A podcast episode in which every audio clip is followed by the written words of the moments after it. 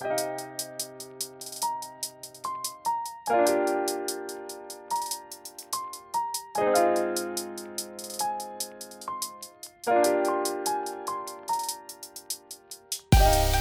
迎收听跳岛 FM，这是一份可以用耳朵收听的文学杂志。在这里，你将听到关于文学的一切，以及更多。用轻盈的声音装载有重量的语言，用鲜活的讲述赋予生活叙事的形状。和我们一起从一本书到下一本书，听见文学，阅读生活。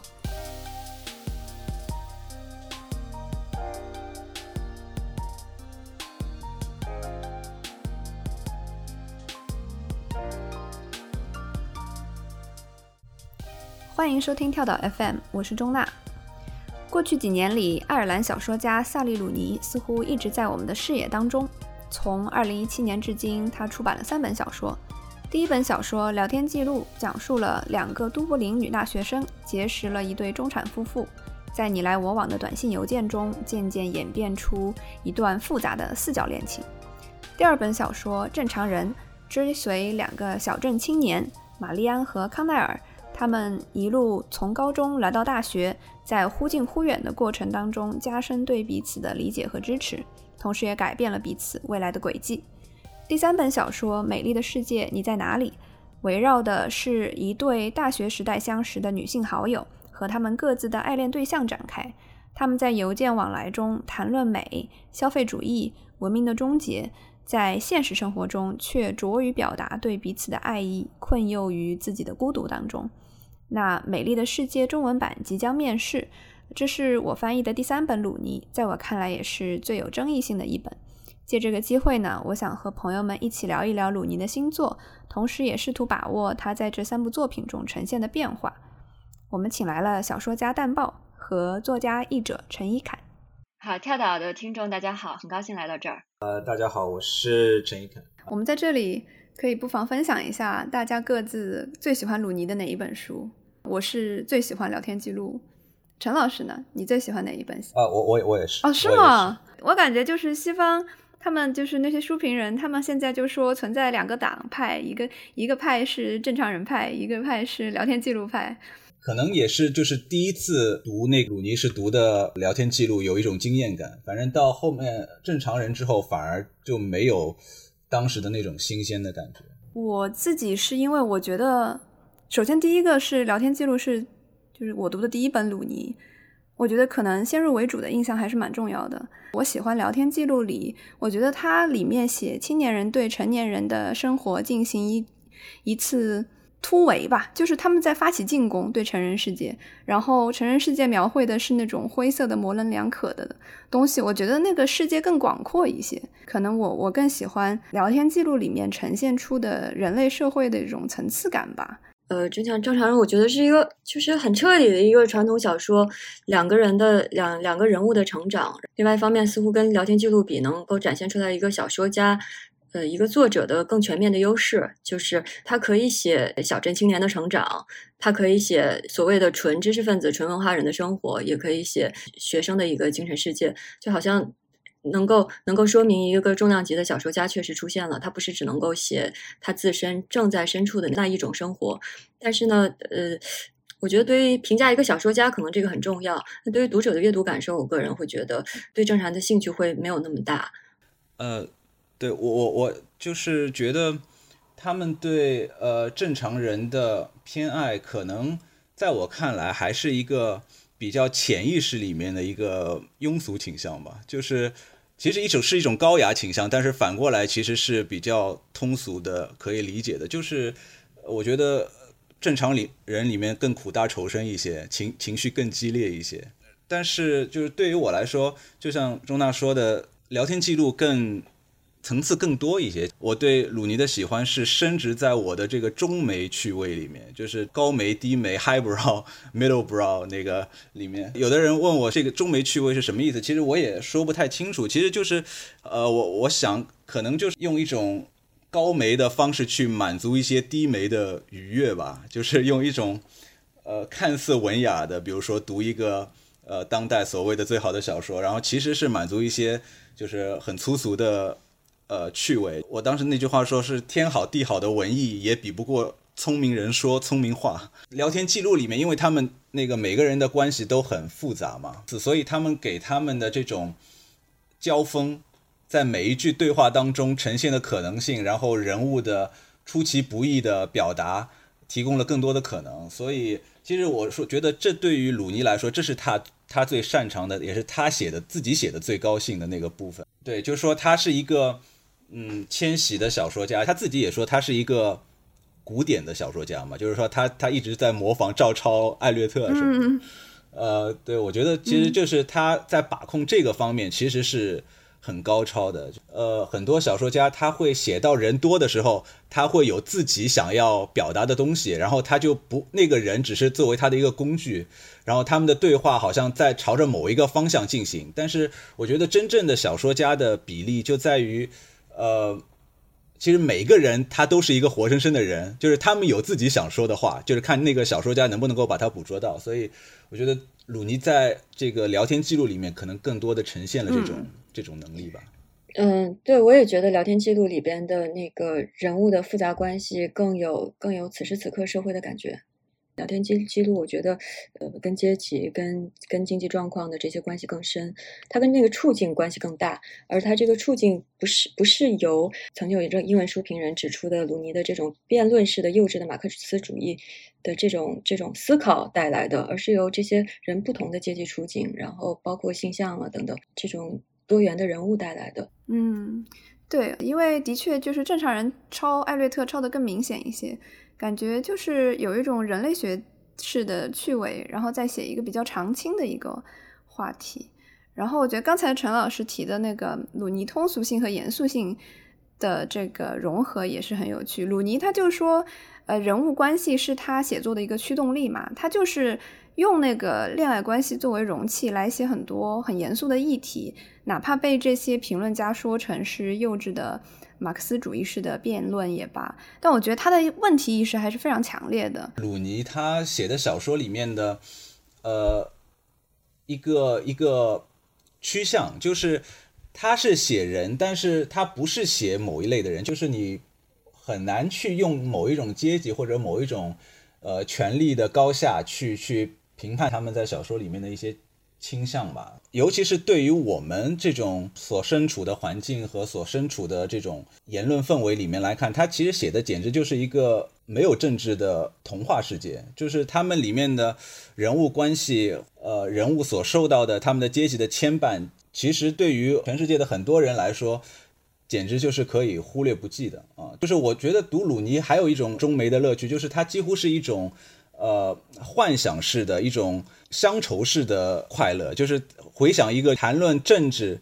变成了一种很奢侈的那种感觉，就是他可以随性的谈，比如说像呃《美丽新世界》里面情节是一段，然后中间一段是两个女主角之间的邮件往来嘛，邮件往来里面他们会聊很多世界为什么这样，然后人应该为什么像这样活着的这种呃社会问题。在我看来，这个就像聊天记录里面，他们也有很多这方面的讨论。但是我觉得这种讨论跟他小说人物真正在呃情爱之中，在友谊之中所做出的选择是一种脱节的，就是他们想要表达的这些马克思主义思想和他们真正的想法是很难指导他们在那个人际交往当中所做出的选择。当然，我我很喜欢这种脱节。然后我当时第一次读呃聊天记录的时候，我甚至觉得这是鲁尼有意为之的反讽，就是说，你看我想的是这么心怀天下的这种思考，但是我还是指导不了我的生活。对我完全同意，觉得鲁尼写的不是思想小说，思想小说是用人物的关系、人物的处境，呃，人物的关系的发展来。来面对跟思想有关的问题，解决跟思想有关的问题的。然后在鲁尼的小说里边，这些思想是人物谈论和关心的内容，而他们的呃人物的处境以及性格以及人物关系的止步不前或者能够前进，是实际上是跟他们的思想关系不太大的。然后我我特别同意陈老师刚才说的，就是呃为什么会对对对鲁尼的作品有这样一种乡愁式的好感？当我们身处在这样的一个一个社会现实里边，我我们会觉得。鲁尼的那个世界已经相当不错，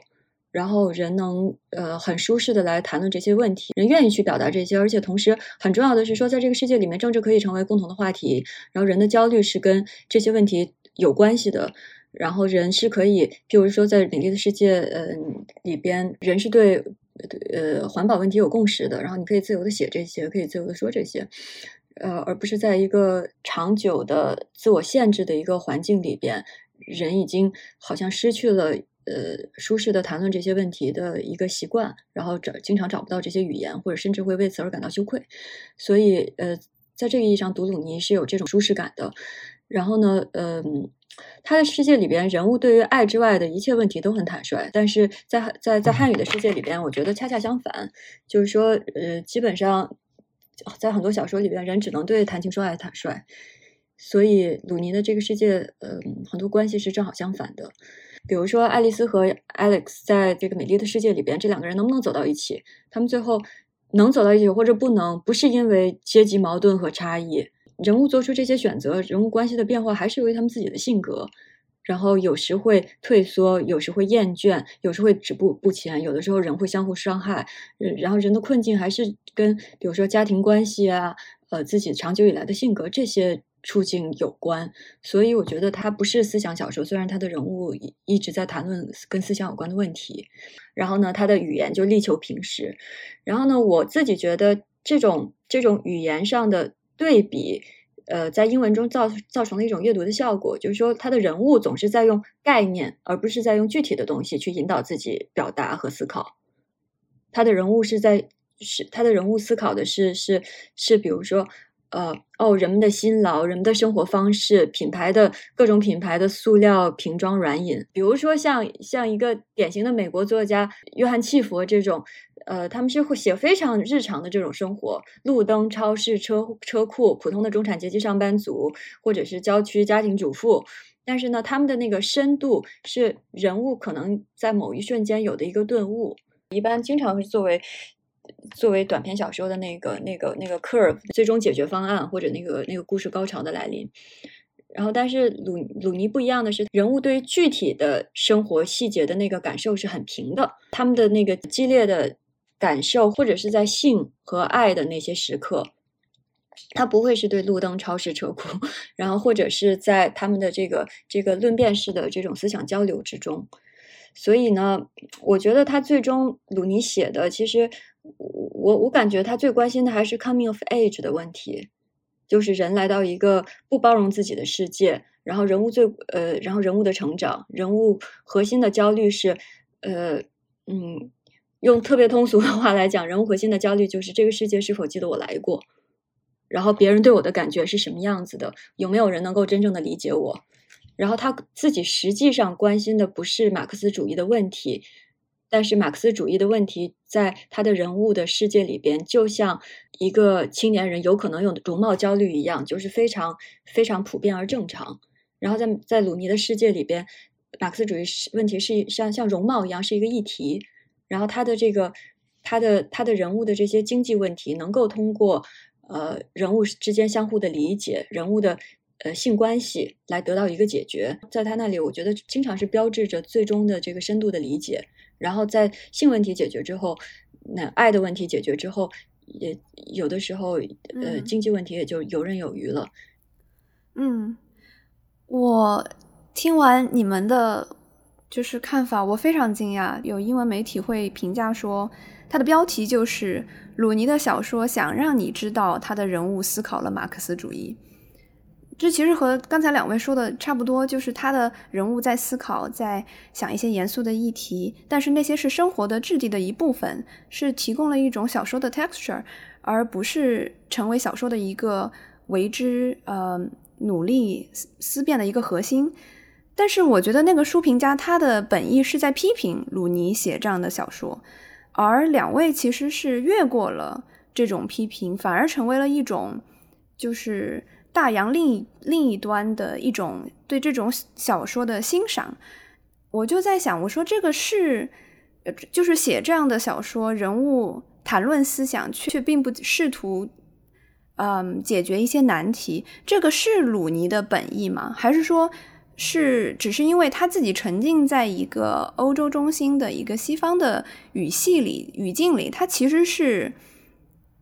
不知道自己被英语系统之外的读者解读的时候，会在另外一个更宏、更大的参照系、更不同的参照系里，他的作品会展现出不同的意义。呃，对，对我我我我其实就觉得，呃，首先就是一定要强调那个落差，就是。呃，他所处在的语言环境跟我们所处在的语言环境是完全不一样的。就是在我看来，鲁尼小说，他尤其是当时我读到呃聊天记录里面的他的，我就说，我一开始以为他是反讽，就是呃他想了那么多大的思考，但是却指导指导不了他跟谁进卧室的那种生活的所有的细节的选择。就是我其实不太相信，呃，鲁尼他。他感受不到这一点，我觉得他太聪明、太敏锐了。他一定知道自己的这些思考只是一种游戏，就是，呃，他的很多的政治的立场其实跟，现在西方社会大部分这个 woke 的这个立场是相和谐的，就是大部分年轻人不会觉得他的思考是偏激的，或者说是，呃，奇怪的。然后他就更把它作为一种游戏，可能会讲得更夸张一些。呃，标新立异一些，然后就是他其实是用这种思考来挣脱一种他现在生活是随着呃爱尔兰青年的这种主流生活，他是想用一些呃额外的思考去挣脱这种无聊。有一个纪录片叫《Civilization》，然后他就讲这个罗马帝国为什么呃覆灭嘛，就是说他们文明到了一个程度之后。那些人就觉得无聊了，他们希望那些野蛮人来侵略他们嘛？你读那个《美丽世界》里面，他们其实也有这种，好像说我们现在正在一个 decadent 的这个文明的末期，好像我读到过这样一种意思嘛。所以其实他所做的这些思考，其实我我感觉更多的是他想挣脱这种日常的无聊。嗯，然后我前面说这是一种奢侈嘛，一种 luxury，就是可以在政治上表达这些观点。呃。就就刚刚那个蛋报好像读的那一段便利店里面，他就是说，他走到那个便利店里面，他选一个泡面，选一个蔬菜，他就会想到全世界有多少人为了让这碗泡面出现在那个便利店当中，牺牲了，被压榨，被被怎怎么样，就是好像他是踩着那个尸体去选那个泡面一样，呃，就是这种思考，其实对于我们来说是很光怪陆离的。然后，因为我我谈到鲁尼的时候，我就一直。呃，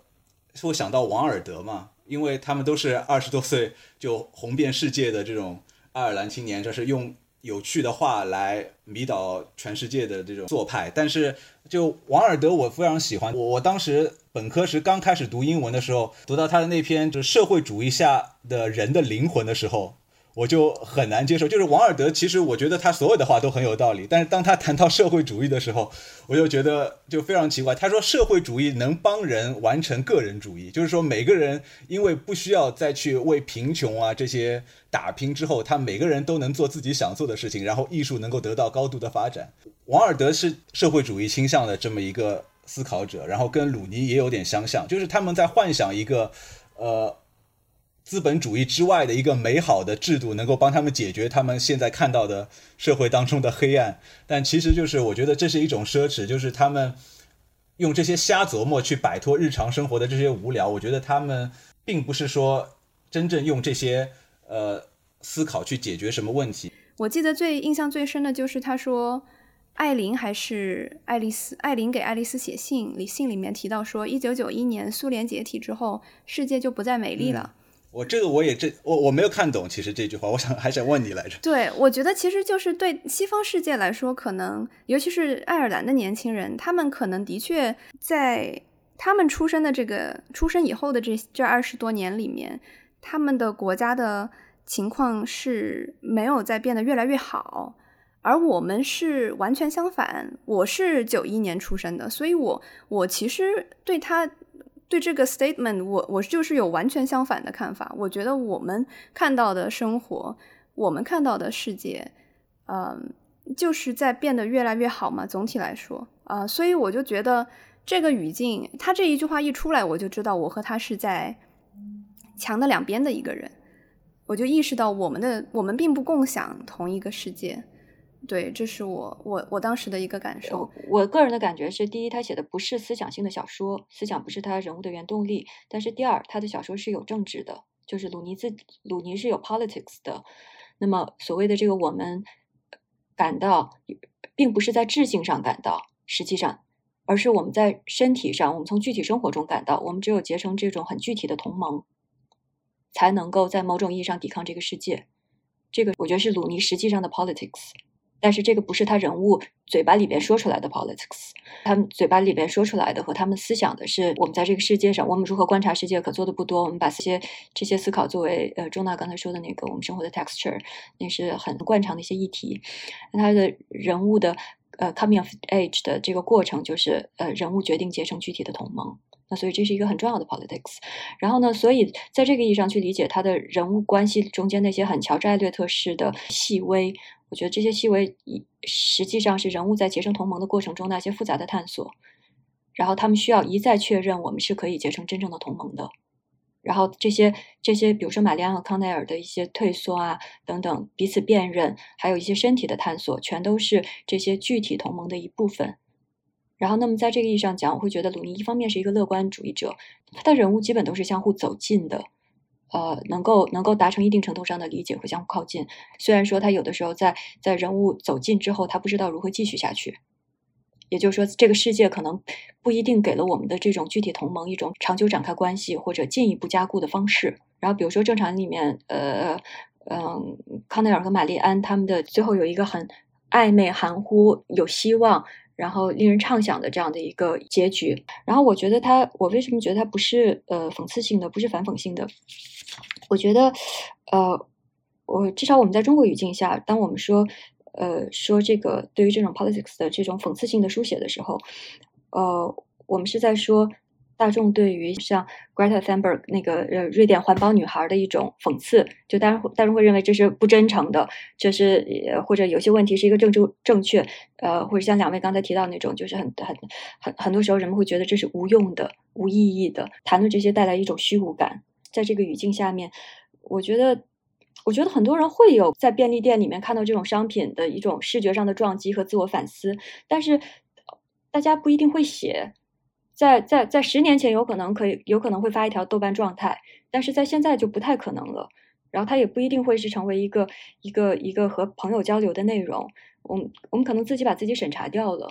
我不觉得那些思思那些想法离我们很很远，我觉得离我们很近，然后也很真实。但是当它成为这个连篇累读的敢人敢于自我表达，然后人愿意去说这些，然后也知道对方不会嘲笑自己，他的人物的这个讨论这些。议题的这个 texture 的性质有点像在中文世界里边，在现在的汉语小说里面，我们让人物打招呼，或者说让我们让两个人物去聊一下他母亲的病情，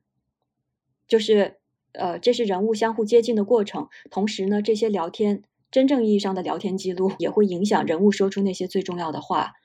可能恰恰是因为他们说的那些就是交流关于性别呀、关于资本主义的那些话，在英文里面看着没有那么触目惊心。在翻译成汉语就会觉得非常震惊，就视觉上就我有个撞击，所以，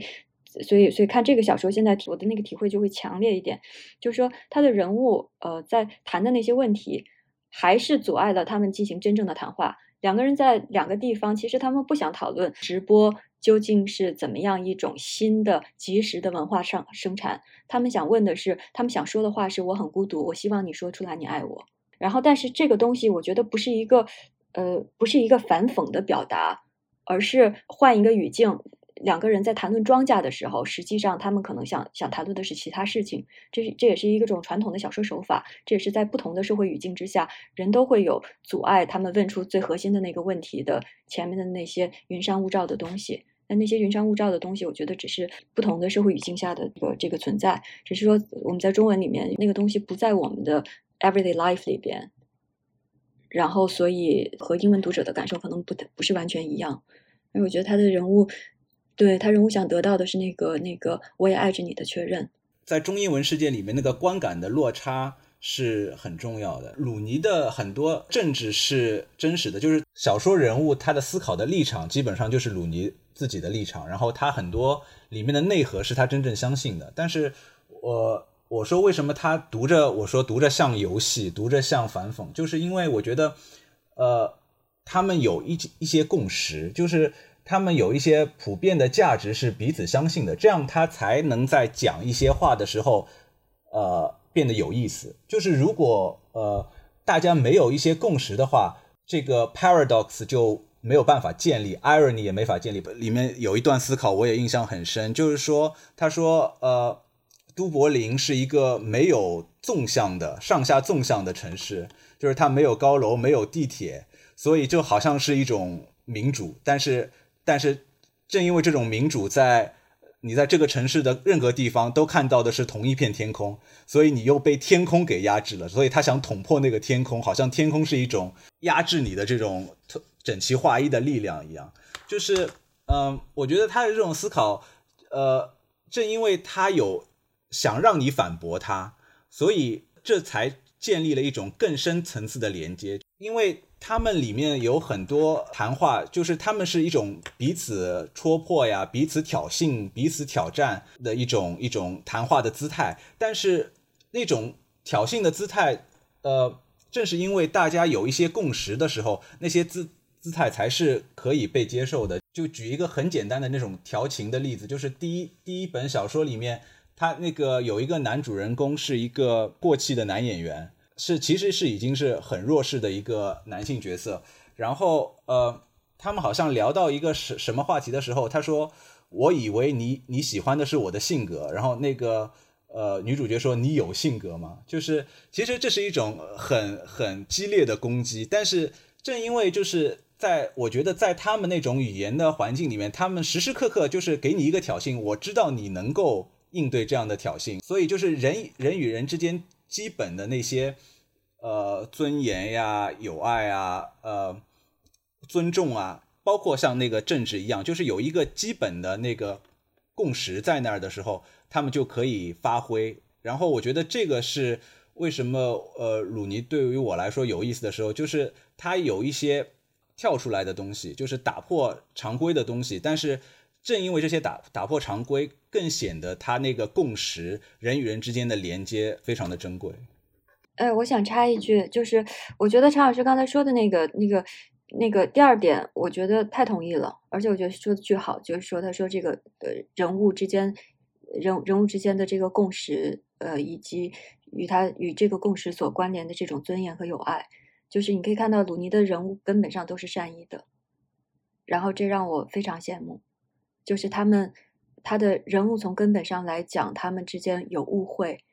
然后有有有伤害，但是他的人物之后之后重归于好，都是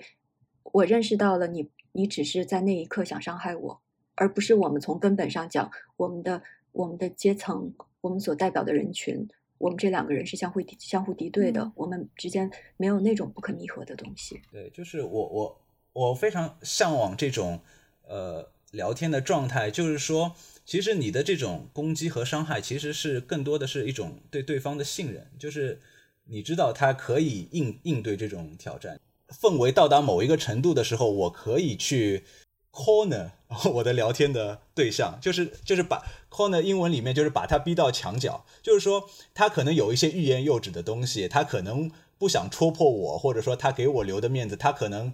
跟我想的完全不一样，或者说他有自己有一些呃羞于启齿的想法。但是如果说真正双方到达一定信任的程度的时候，因为我知道他是会有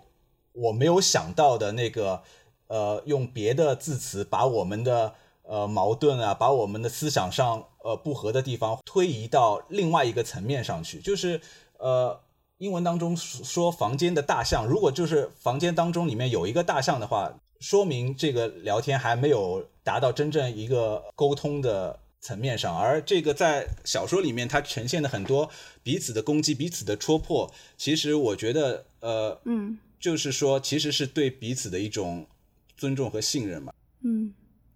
意识形态是个很有意思的东西，嗯，它非常抽象，但是又关乎人的存在，话不投机，很容易宾戈相向。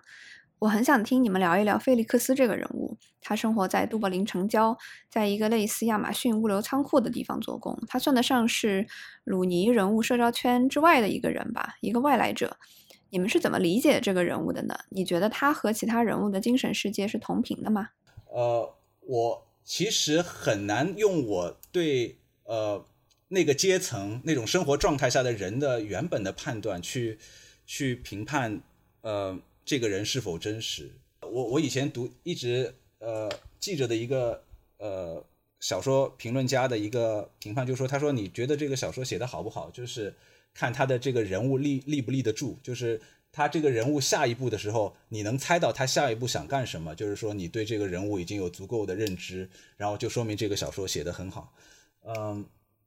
但是后来其实就读了。很多小说之后，我觉得的认知不是这样，就是说这个人物真不真实，不是知道他下一步要干什么，而是想知道他下一步干什么。就是他的下一步行动，他下一步说的话，应该是一种意料之外、情理之中。所以，呃，到最后，我其实我我非常想知道这个呃，菲利克斯他在这段情感关系当中，他的下一步会是一个什么样的人。然后从所以从这一点上，我觉得他这个人是很鲜活的，而不是说呃，因为鲁尼写了一个他不了解的生活圈子之外的工人阶级，而而让我觉得有什么意外的地方。嗯，我觉得鲁尼那边就是呃，阶级和性都很重要。阶级当然就跟跟收入、跟文化文，就是跟呃人物自身的文化生产能力是他的阶级的一个重要标签。人物能不能够做出我们刚才说的这种反省、社会观察？呃，他的那个阶级主要还还还不只是钱的问题，是人物自身文化生产能力，他的性也很重要。所以呢。在在在在美丽的世界里边，实际上菲利克斯倒经常是一个更 secure、更有安全感的人物，而他对于爱丽丝的这个吸引也跟这个有有有有很有很大关系。然后呢，就是爱丽丝在菲利克斯这里感受到了一种呃具体的有希望的生活，并且感受到一种更有就是更有安全感的一个，在这个在这个时代更有安全感的人。他并不是因为他是，并不只是因为他是一个小地方生活的呃体力工作者。很多大程度上也是因为，呃，用爱丽丝的话说，前段时间我过得有点奇怪，大概有两年时间，但这之前是正常的，指的是说这两年内，呃，她是没有男友、没有、没有、没有性关系的。而菲利克斯是一个对性很熟练，并且对于自身的性魅力很有自信的一个一个一一个男性人物。菲利克斯问他，很同情的问爱丽克斯说：“啊，没有没有关系，你紧张吗？”爱丽丝点点头，然后菲利克斯说：“别担心，我会照顾你的。”她就是这这个这种有文化生产的能力的女性人物，呃，因因为自己对世界的焦虑和自己呃缺少同盟的这种紧张感，所以呢，会处在对对爱比较饥渴，但是又同时很孤独，并且对自己的魅力自我怀疑的这种状态。这个时候，这样一个一位一位仓库理货员出现了，他对性若无其事，并且呃。并且在他世界里面，魅力是一个很自然的东西。我觉得这种关系在玛丽安康奈尔啊等等，就很多人的关系中间都有发生。所以，经济地位和文化生产能力并没有让他的人物更有安全感，而是相反，他们因此而更孤独，更无法说出自己想要说说的话，然后更更不安全。然后这个时候呢，另外一种人物出现，然后呃。让前面说我们说的那种文化生产能力的人物能够过上脚踏实地的生活，然后中文中中文世界里面，我们现在经常说脚踏实地的生活，可是这个词出现的时候，一般绝大多数时候都非常无聊。当当我我们在社交媒体啊，或者是在在在和亲属的闲谈里面听听到脚踏实地的生活的时候，它通常只意味着你你应该去考公务员赚钱，放掉你那些放下你那些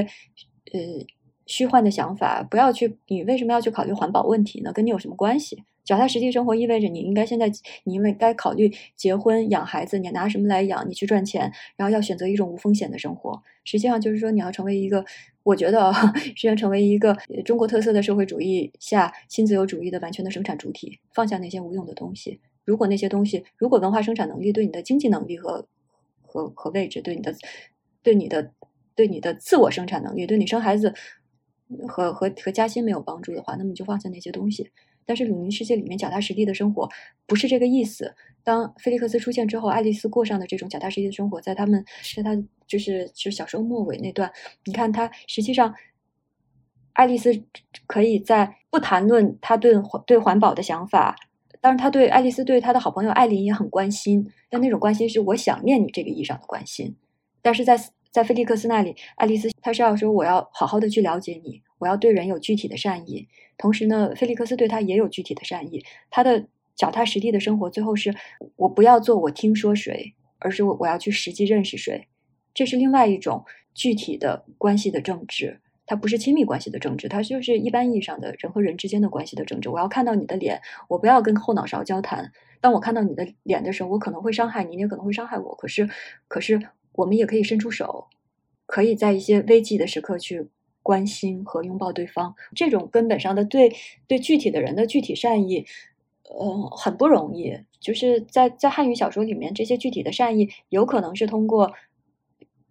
两个人物，我给你做菜，或者在日常生活中也可能是这样。我给你做菜，我的我我我我在一个生活意义上衣食住行的照顾你，这样来展开一些具体善意。那这种根本上的善意，说回来又和社会社会呃阶级状况、阶级关系、呃经济状况等等非常有关。就是他在他的世界里边，理货员、仓库理货员对自己的处境能有基本自信，然后一个酒店的收银员也对自己的处境有自基本。基本自信，我有可能会我会接触到一个 hybrid 的，然后和我很不一样的人，他对我有吸引力，可是他也在伤害我，我不完全了解他，我甚至有的时候会感到我的尊严受了伤害。可是这个人日常不是处在他的尊严不断被伤害的情情况下，他有他的希望，这个社会给的那个那个希望还是比较多元的。而且我我我我我一个做体力体力劳动的人，我我我没有那么完全绝望。我能感受到我对另外一个人的吸引力，我有我基本的这个这个这个生存条件。当这个女人甩给我一百块小费的时候，我不会，我我会觉得受伤。那我是情感带来的尊严受伤，而不是我的处境使得我必须要把这个一百块小费收下来。我可以拒绝他，我不是那么需要他。哦，我觉得这个东西也很触动我。我之所以提这个问题，就是因为。我在翻译的时候，我一直对菲利克斯的感情是很复杂的。我在刚才陈老师提到说这个人物立不立得住，我其实一直在信与不信之间摇晃，我也在喜欢和不喜欢这个人物之间摇晃。其实鲁尼，我觉得非常有趣的是，他塑造菲尼克斯的形象，他用了一些非常常用的，他那个群体会嗯被联系在一起的那些标签，比如说他喜欢狗，他呃，然后他看色情片，然后。他会有一种比较心海浪荡的一个呃夜生活的方式，呃，然后他在工作场所的一些描写，以及他会约炮这些行为，但是鲁尼的确又是在用标签来消解标签。我看到有一篇书评，就是说他觉得他不喜欢菲利克斯的原因，是因为他觉得鲁尼仿佛是在做一个加减的游戏，就是呃让你来给这个人物打分。呃，他喜欢狗很好，加一分；他约炮很好，那那那减一分。就是在做很多这样的事情。但是我翻到后面，我的确对菲利克斯这个人物，就是我我同意两位说，他其实是一个很复杂的一个人物。我在看他和爱丽丝的这个关系当中，我其实最喜欢的鲁鲁尼的描写就是菲利克斯的仇富心理。比如说他第一次去爱丽丝家，其实说实话，我第一我看刚开始翻第三本书的时候，嗯。出现鲁尼式的场景描写，我是有一些疲倦的。但是当出现他当当他写到爱丽丝带菲利克斯去他豪宅，去这个比较大的房子，然后他一路写菲利克斯的沉默，在沉默中看到了家具的细节，包括那些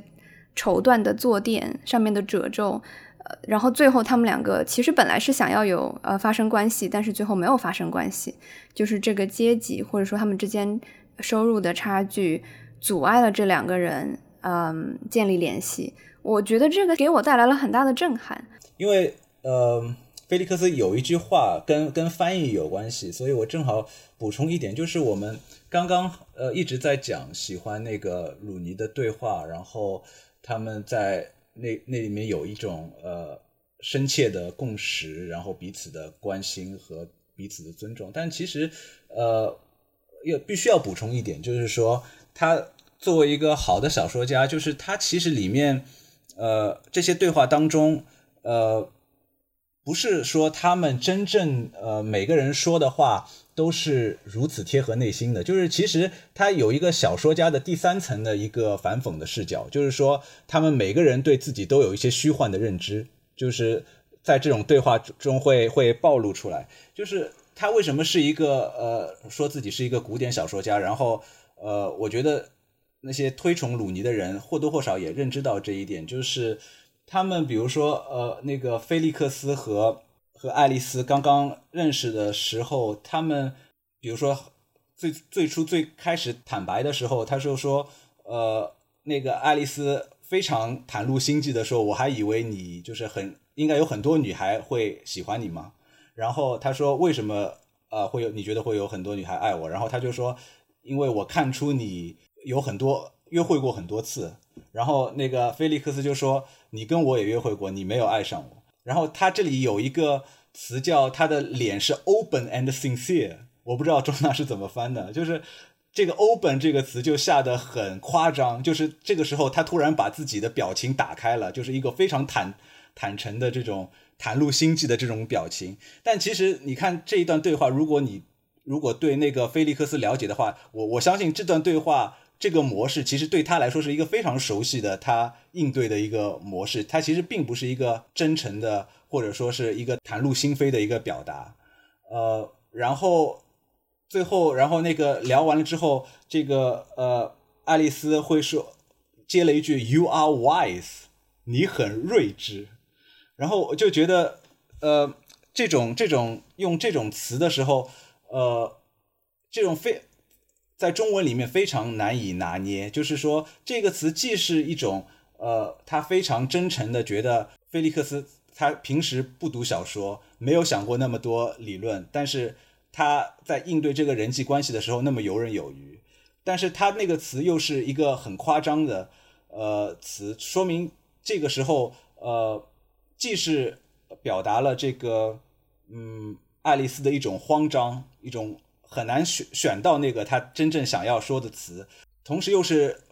作为一个旁观者来说，又是菲利克斯他这样一个人物，就是说，即使是在两个人真情流露的时候，他依然是有一些呃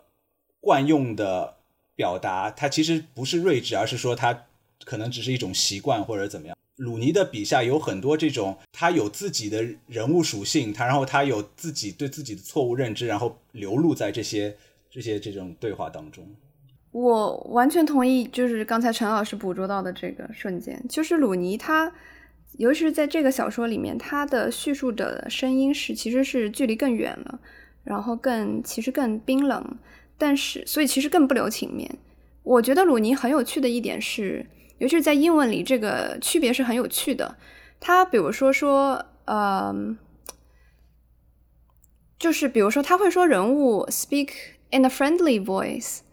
但这个时候，其实，在英语的课，就比如说写作的那些写作课里面，老师会说，对吧？这个地方是累赘的，你可以就让他说 he speaks friendly，或者怎么怎么样，就是这是打一个比方。但其实我觉得鲁尼在这里就是故意的，他作为他用一种客观的陈述，就是这个声音是 friendly 的，那其实就是在暗含这个人物或许是在进行一种表演。我我觉得这个和最后说这个人物 speaks friendly，或者说 speaks coolly。呃，然后 in the cool voice，我觉得这个之间是有一个温度差的。我觉得这个的确在汉语里是很难，嗯，很难表现出来的。我也不记得我是怎么弄的了。就是翻译的时候最麻烦的就是你不知道作者或者那个人物想说啥，就是他自己也在一个模棱两可之中，所以你就很难去是的把它把它捕捉下来。是的，而且而且鲁尼在写这种 friendly coolly 的时候，他当然就是。他不一定是一种表面真的那么友好或者那么冷静，而是说他想戳破一些、揭示一些背后语语气背后的东西。然后这个时候，就是鲁尼的语气、小说人物的语气和读者接收到的东西，它都在不同的一个 一个层面上。是的，就是或者说是人物自以为是什么样，但是实际上他内心又想的是什么之类的啊，都就是 nuance 这种附加值、附加的色彩很多。对对，我觉得这是他。真的，他技法精纯到了一定的地步，真的是非常厉害。而且说实话，他还是有自己的套路的。我我们刚才其实提到了很多次艾略特，啊，这其实艾略特是在他前两本书里面出现比较多嘛。然后在新的书里面，他提到了呃亨利·詹姆斯还有陀思妥耶夫斯基。我其实想听听两位聊一聊，你们是怎么看鲁尼在这个作品里面掉书袋的？你觉得这个这些书袋掉的和小说的，呃，用一个俗套的词，小说的主题或者说小说想表达的东西有什么关系吗？就是那个里面有两个女主角，一个叫爱丽丝，一个叫艾琳，她们是大学时候的闺蜜。后来爱丽丝就变成了鲁尼，写了两本畅销小说，然后获得了全球好评，去纽约领一个文学奖，然后后来精神崩溃了之类的。然后艾琳呢，就是在大学里面应该是更受欢迎的，然后后来当了一个文学杂志的编辑，朝不保夕的 过着贫寒的日子。开场的时候就是她中间午休的时候就拿着一本卡拉马佐夫兄弟去去咖啡馆。后来应该是看亨利·詹姆斯看的是那个《Golden Bowl》嘛，就是黄金碗嘛，也是一个呃七七八百页、五六百页，然后一句话都看不太懂的那个东西。黄金碗里面其实也是一个呃很复杂的四角关系，就是呃有一个呃贵族啊，他们去买一个古董的时候，在跟古董商呃说话之间就暴露了他们之间情感的这这个秘密，就是呃。就小说的取向当上是其实跟跟比如说鲁尼的一些一些趣味其实应该是相称的，但是其实我觉得就是他们古典小说里面呃很在意一些人际关系，特别是英美小说像简奥斯汀啊，就是或者说是亨利詹姆斯啊，呃就是他们对他们来说天大的事情就是一个人说错话，就是不小心把那个真相说出来了，这个就是比我们武侠小说里面就是灭门啊之类的，我能。理解就是为什么很多人不喜欢鲁尼，觉得这个是无关主呃无关轻重的小说。但是对于呃就是喜欢英国文学这个流派的人来说，我觉得这个是一个一脉相承的东西，就是呃说正确的话比什么事情都重要。然后呃，但是就在这个小说里面，我觉得拿这两本书出来，其实呃并不能真正呃指代什么背后的意思吧。其实就是想说，那个艾琳在午休的时候，他会看看很厚的书而已。就是这是这是表表达他一种生活方式。而且，呃，亨利詹姆斯的那本小说是他后期詹姆斯。其实，呃，所有英美即使写硕士论文的人，也会说自己读了一遍之后什么都没看懂。呃，所以就是他他其实他甚至是一种夸张的表现，艾琳是一个非常高眉的一个读者而已。我觉得。甚至带带着一点，呃，就是他拿那个书只是确认自己生活方式而已，他甚至不一定真正喜欢那个今晚，不一定真正喜欢亨利詹姆斯。哎，但他最后在有一封邮件里，不是说他刚刚读完今晚，然后就是他喜欢的，或者说他激动的把书都扔到房间对面去了。我感觉，嗯，可能对他可能的确是个 highbrow 的 reader。那这种这种，对我我我我当时看到我也觉得，呃。这个这个表达是不是有点 夸张，或者说他们是他们两个彼此的暗号一样的？一嗯，对，有夸张的成分。当报呢？你怎么看？我读的时候，我觉得这这个这个这个书好像符号性的那个意义更强，或者说鲁尼 quote 了哪些书，不代表这些作品对于他的这部具体作品产生了直接的文学影响。嗯，就是陈老师刚才刚才扣这这一段，我在想啊，我不但这个可能不对，我在想就觉得好像呃，他们对于似乎在这里，艾琳对于真正打动自己的东西和自己真正想要表达的东西是羞涩的。别看他在邮件里面会写的很多，以及说出来他对今晚有想法这个事实，但是具体的这个想法，呃。他会留到下次再说，然后从头到尾我们都不知道他的想法是什么，并不是说人物不真诚，而是恰恰相反，有可能，呃，鲁尼是是想用这个描述来说明，当艾琳更希望爱丽丝了解的是自己，而不是自己对于今晚的那个具体想法，他们之间的关系是一个身体性的那个意义上的朋友关系，我认识具体的人这种这种朋友关系，而不是一个我希望你在知识知识上尊敬我。的那个意义上的朋友关系，虽然他们大量的在写写自己的知识思考，那个是他们的生活的一部分，但是我更希望你知道我感到激动，而不是我对今晚有一个有一个不同凡响的见地。然后那么这这是另外一种友情。当然我我我我的这种理解也是在在在也是一种论据来支持我对于那个鲁尼的刚才说的那个 politics 的这个这个这个理解。怎么说呢？我之所以想了解说他的人物陀思妥耶夫斯基对于他他的人物意味着什么，是因为我我想着我们自己中国的知识分子，或者说现在的喜欢读书的青年们，我们现在开始谈起一个作家，当然不仅仅是因为，比如说今年是他的多少年诞辰，也是因为和某种意义上他和时代的某一种精神就是呼应在了一起。之前不是去年陀思妥耶夫斯基的那个活动，然后大家都在豆瓣的主题还是说要去学会爱具体的人。我在翻鲁尼的过程中，我就觉得他一直有一种质疑既有概念、重新对生活进行反思的那种冲动。我觉得在那个聊天里面，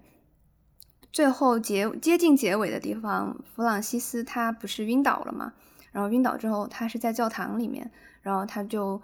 对着椅子呀，什么东西他都进行了一种重新的审视。他就说这些东西也是人来做的，也是有人在劳动、在实践的。在我看来，他的人很多人物是那种思想过度，就是经常思想思考，以至于都思考过剩、过度了的人。他们需要重新从思想走回生活，然后去用爱来爱世人、爱普通人、爱身边的人、爱具体的人来进行一次实践。所以，在这个意义上，我觉得陀思妥耶夫斯基，呃，比如说《罪罪与罚》里面的那那个青年，一开始对吧，有一种想要对人的生命进行审、进行高下判断，然后犯下罪行之后，在良心的折磨、痛苦之下，最后，嗯，想要学会去去爱具体的人，不是把人当成一个抽象的东西。我觉得也是有一些呼应的吧。再加上鲁尼，他其实的确把自己的很多思考都放在了人物身上，而鲁尼在读陀斯托耶夫斯基，所以有种程度上，我还是想要去把陀氏的作品和鲁尼的人物进行一个勾连。当然，陀思妥耶夫斯基他是一个很有宗教感的小说家嘛，所以，呃呃，艾琳在这里面读他的书，因为他可能心中的那个人是 Simon，是一个是一个信教的人嘛。这个小说里面。比较几次明显的提到宗教是，就是对呃 Simon 这个人的一个一个解读嘛，然后呃好像在这个世俗的世界里面，比如说当呃菲利克斯听说呃这个 Simon 是呃信徒之后，他就说 In this day and age，这个年头居然还有人信教，他肯定是有点什么问题嘛，就是对于我来说也是一个呃。很让人安心的一种共识嘛，但是对于鲁尼来说，宗教就是人与人之间呃连接的一种可能性，就是呃像两位前面说的，就是他的小说里面一个很大的主题就是人与人之间彼此相爱或者呃建立那种连接，不管是用信，不管是用写邮件，还是用这个呃共同的阅读，他后面就有一段好像讲到了这个呃把美就是书名当中的 beautiful world 和这个上帝，呃，并列起来，就是说他们在寻找美、寻找上帝的这个过程当中，其实就是在，呃，在鲁尼看来，这个很不堪的世界里面寻找一种新的准则嘛。然后，但是，呃，就像我我一直对鲁尼的认知，就是说，他虽然会想很多这种高超的呃概念或者理念，但是他最终回到的还是，呃，像蛋豹刚刚提到过好好几次的，就是说。它里面那个这这部小说里面最后也是说，就是说，呃，爱爱一个东西总比不爱好，爱一个人总比不爱好，就是它最终还是会落到这个非常朴素的、非常真诚的，在某种意义上非常狭窄的这种呃人际关系的认知当中。所以我觉得这个宗教就是说，它在探索日常生活之外的种种可能性之一，但是最终它还是回到就是人与人之间的彼此的关爱当中吧。就是它呃，好像在前两部小说里面，他也说就是，呃，好像是在正常人里面说，就是为什么我们不能就是依靠别人生活嘛？就是这是对鲁尼来说，可能在他的生生活环境，在他的思考当中，呃，不管他在他的散文里面，在他的小说里面发表了怎样的议论，就是我一直有一个观点，就是还好你是小说家，就是对于一个天才的小说家来说，他他自己的小说的判断会比他那个。作为一个思考者，作为一个知识分子的判断更聪明，就是他在呃经营小说的时候，他会自然而然流露出他真正的对这个世界的认知。他在经营这些人物关系的时候，呃，就表表露出来了他对这些人与人之间的尊重，或者说他们之间共识的一些呃珍惜和宝贵。而他那些呃通过知识上的去分析、去阐释的这些东西，只是他们在建立呃真正连接时候的各种各样的尝试而已。陈老师刚才说，我特别同意，就是看看作家是从作品看，不是从他让人物说出的那些具体的话看。还有还有宗教性，我个人有个看法，我不知道是是会不会有人同意我，就是我觉得鲁尼一直在写乱伦关系，就是他他是一个他是一个非常喜欢写乱伦关系的作家，这这样的作家我觉得并不是很多见。然后我个人会我会猜测他可他他这个写今晚以及艾琳的羞涩，就艾琳不想说出来究竟是为什么，他也说不出来。就是鲁鲁尼是有乱伦和呃压抑，就他写的是这这样这样的东西，就是只不过这个乱伦在他的人物看来是一种乱伦，然后但是他不一定会被现在的这个社会都认知为乱伦，就聊天记录也是一样，是一个公开的同性恋关系与一个呃婚外恋关系的地下情，他一直在写地下情嘛，正常人实际上也是一个乱伦，就这这两个人是朋友。当两个人是如此亲密的朋友的时候，他们的感情和肉体关系就变成了一种地下情。然后两个人经常感觉到那种排斥、欲拒还迎，还有不能承认这个关系、不能认同这个关系、探索再确认和他们之间是如此好的朋友是有关的。就现在，我觉得此这个时代的乱伦并并不一定是是是那个那个血亲关系才才才才叫这个东西。然后，所以他的人物特别多地下情，《美丽的世界》也是艾琳和西蒙，呃，是艾琳和西蒙之间的关系，而不是爱丽丝和菲迪克斯的关系，是这个故事中的乱伦。而在而而因为 fame 和金钱的这个差异，然后到他的那个短片里面，比如说工资男那个乱乱伦性就更更更更明显，就是两个人有有有年年龄差异啊，有金钱上的供养关系啊等等，而且实际上确实是亲戚。我不知道为什么他经常把人物这个情感，就是让人物去爱具体的人，既表现出他的一种乐观，同时又是一个他政治上的退缩。等于我们没有其他的政治，我们最后只能把握住这住这一种实在的政治，又是一种很很很绝望的一个退缩。这这两个东西结合在一起，然后他把他一个一个经济创伤下的这个社会情绪，经常用这个呃最艰难的这种乱伦关系来来来来表达。所以我觉得也挺这个这点挺有意思的。然后我在想，我说这个是因为我在想说这个是不是他他把今晚放在这里的原因？今今晚里面是等于是是。都是乱伦的情爱，两对这样的平衡，然后他让艾琳没有办法说出来这个，所以我觉得，呃，这个金晚和托斯耶夫斯基的影响，可能不是对于。对于鲁尼写作上的这个文学影响，更多的就是是跟人物关系有关的，是是是对小说内容上的一个一个一一一一个影响。我特别想想想弄明白他究竟受的文学影响是什么，就他这一套写法是是是是是是怎么来的？书信体小说啊什么的，大家都聊的比较多了。那我觉得他比较有意思，是他完全不做任何心理描写。刚才咱们说 open sincere。还或者是他那些 bland adjectives 很很空洞的那些形容词，都是因为他不去再向前一步去写这个人感到非常非常受伤，他会写这个人的表情看起来很受伤，然后他写的他的描写都是动作以及语言邮件，语言和邮件实际上是一回事，就是他他都是写可可观察到的东西，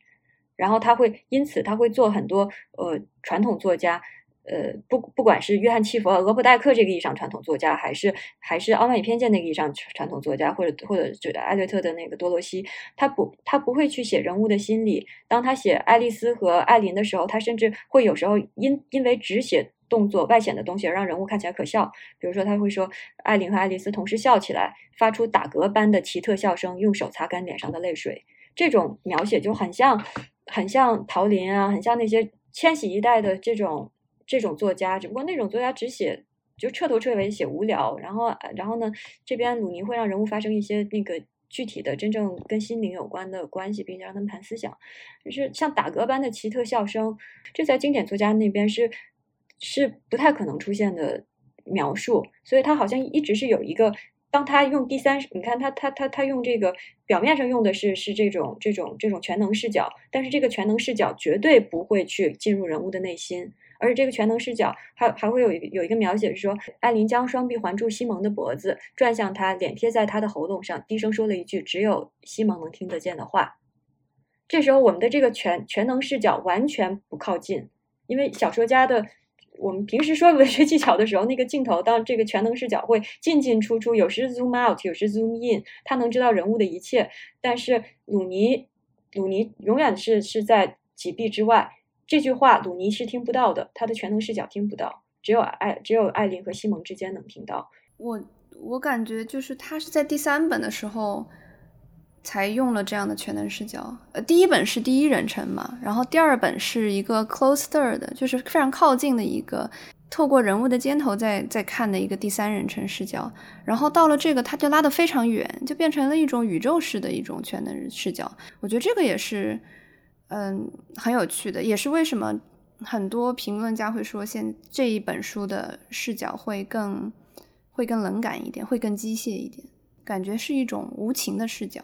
鲁尼说，他其实写初稿是挣扎了很多次，就是直到找到对的视角之后，他才写下去的。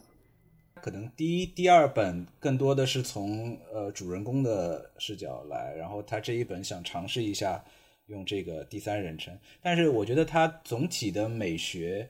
呃，就是一种比较干净的、比较呃站在一个中立的立场上去写这些呃对话。我觉得这种写法可能是在。这个时代就是它会有一种呃独特的吸引力，就是说它隐藏自己对这些人物的分析，而是只是听这些人物的对话。然后尤其是鲁尼他们，他可能日常的呃很多的交流都是用聊天软件或者用邮件，所以他们他对人物的很多理解就是很多是字面上的这种对话式的呃人物关系，所以。这里很难，我觉得讲讲出什么师承，他可能是一个呃艾略特加海明威，呃 呃简奥斯汀加呃卡福，就是他他可能会一种一种古典的加一种呃现代写写作班式的这种美学的这种结合，但是就是他觉得这个很适合表达他对于这些日常生活的这种感感受或者体验吧。聊天记录里面，他他会说他走到一个那个。跟他后来偷情的那个呃男演员，把他引荐给自己的朋友，然后他们好像在说一些黄色笑话，他也听不懂。然后他就说：“我在脑子里就在想，我以怎么把它变成一封好笑的邮件。”可能在鲁尼的想法里面，就是说，呃，这种日常的场景或者对话，就是他他是要把它变成一种聊天记录，就是把它变成一种字面上的跟朋友之间的聊天记录，就是把日常生活数字化。然后我觉得这是对他的小说就是有很多影响，因为我觉得鲁尼自己也说很奇怪，你们为什么就是说我呃这部小说里面写那么多邮件不真实？他说我平时就是会写这么多邮件，就是说我觉得这是他一个日常体认世界，然后把世界转化成为文字的一个呃习惯的方式吧。对，我我有的时候在想说，他这种写法，与其说是他在有意的形成某种技法，在在。对某种师承进行一种自己的加工，不如说是他自己内心的一种呃情感方式，在对这种技法进行召唤。我我记得扎里史密斯他就说，他当时没有提鲁尼的名字，但很明显他就是在讲鲁尼这一代的呃出来的那种年轻女作家。他就说这现在的年轻人很很有趣。他说我们那个时候知道的一些东西，觉得理所当然的一些常识，他们需要。努力的去学才能学到，嗯，他们才就比如说，他们要经历很多挣扎之后才能知道这个这个怎么怎么解解读？对他，他就说，比如说《纽约时报》还有一篇文章就讲说，现在很多女作家的作品中，年轻人都在自残，都有很多心理问题。就是查理史史密斯，他最后就说，他们要经过很多挣扎才能知道爱是一个好东西，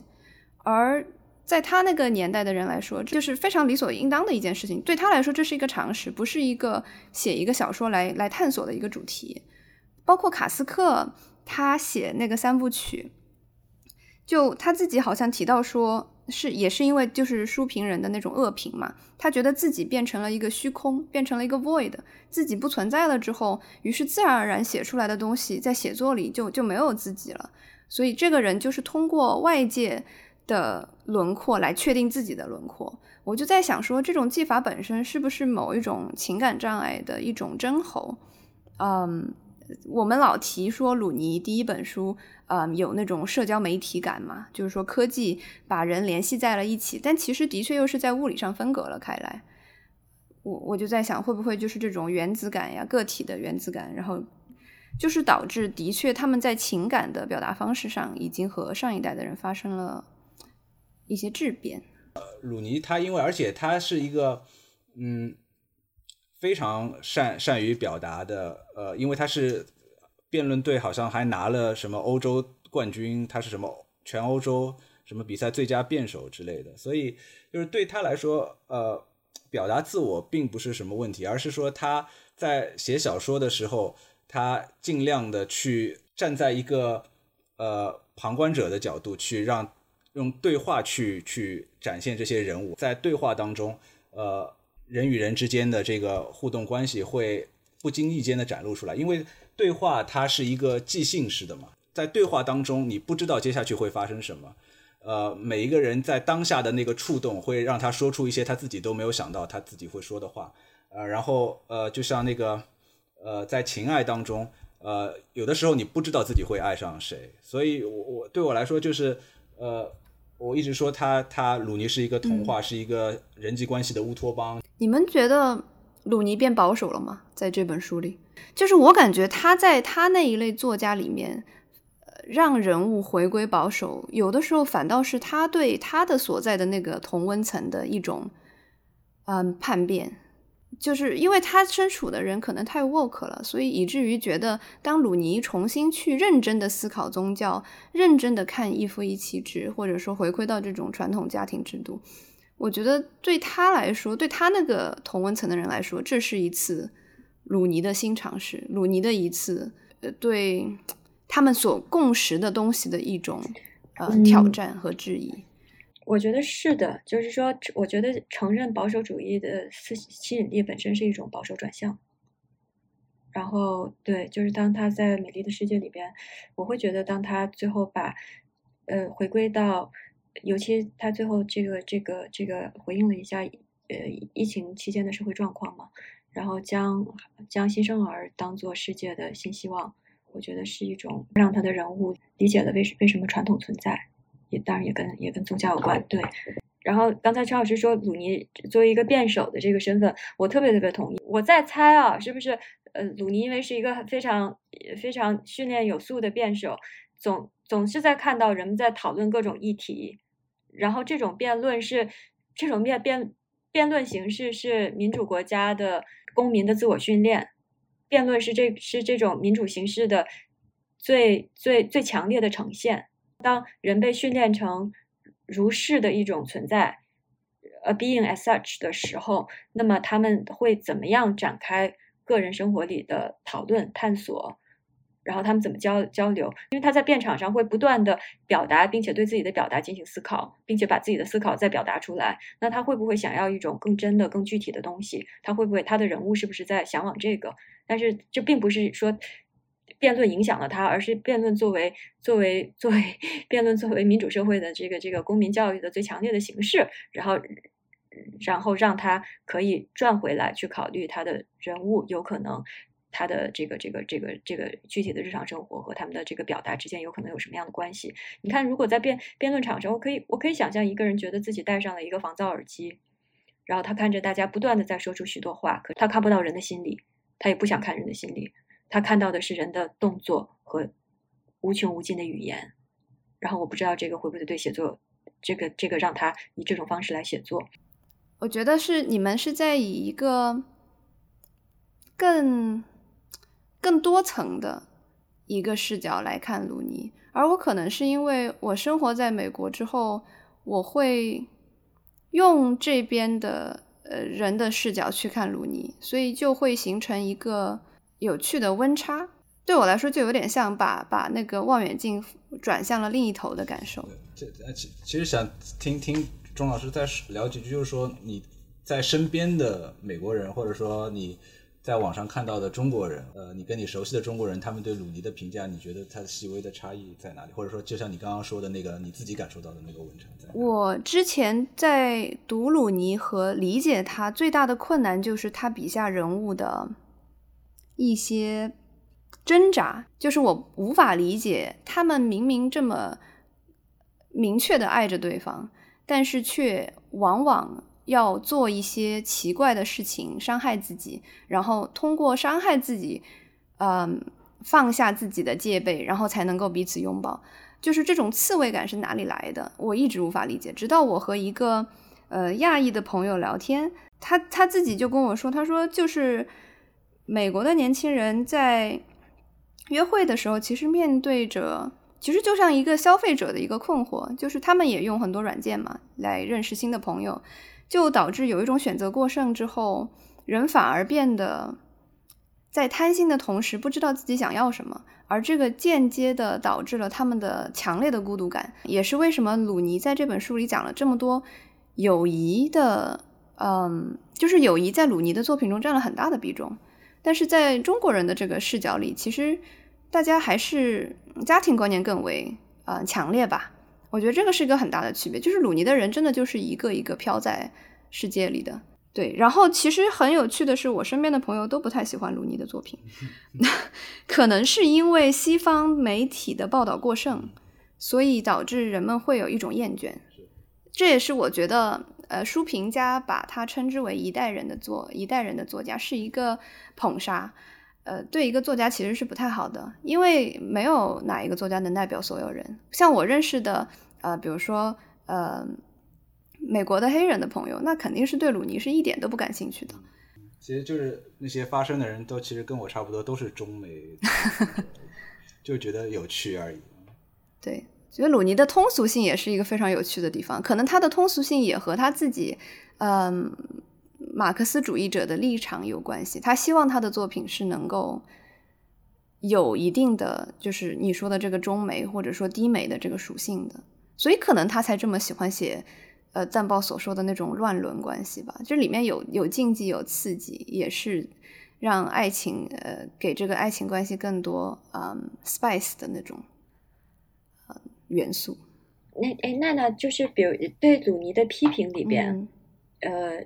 你觉得哪些是 valid 的？我提一个吧，就是我提一个吧，就是昨昨天那个群里面转发的那个播客里面，就是呃纽约书评播客的那个主持，呃。他他用一个词叫说，呃，就是 low stake，就是赌注太小了，就是这个他的小说成败太无关紧要了。就是说，你这这这几个人，呃，他的这种写法，他对于这个小说的这个形式，并没有任何的真正的意义上的诉求。我我我的感觉是，《美丽的世界》其实对于鲁尼来说是一种冒险。可能我觉得冒险的地方在于他在邮件里用了一种近乎非虚构式的写作，就是其实我在呃整个翻下来，我觉得不是很，我觉得鲁尼写的不是很顺，很多东西就是很多，包括他的语言其实比以前更精纯了，但是不见得他比以前更出色了，呃，但是在很多瞬间会有一些非常尖锐的地方。会戳中我，就让我觉得鲁尼其实不太知道自己在做什么。我其实对鲁尼鲁尼这本书的一个比较大的 complaint 是，我觉得他写信写的没有以前好。以前的信处理的很艺术，这一部里有一些色情，就是有一种，就是他速度感变慢了，在信这方面，就是相相当于像一针接一针，其实就是呃以前是谁说的？是艾科嘛？他就说 erotica 和色情片和。和这个黄片的区别啊，就是黄片它就是它的就是一秒，second by second，就是它会它没有任何的艺术加工和处理，没有时间上的浓缩与呃稀释。而鲁尼这个，尤其是那个电话性爱，给我的感受就是这样的，就是完全是呃一字接一字，所以我觉得这个也是他的那个性和性之间的关系，在这本书里边和聊天记录里边就不一样，就是因为聊天记录里边它那个形式和人物关系的那个推进结结合的更紧，性的张力使得使得邮件也有张力，然后反过来也一样。然后但是呢，但是在这本书里边就是就是他他他分开了，所以这个有点。使得那个性就就显得比较空泛一点，然后当它空泛的时候，它就会更为色情。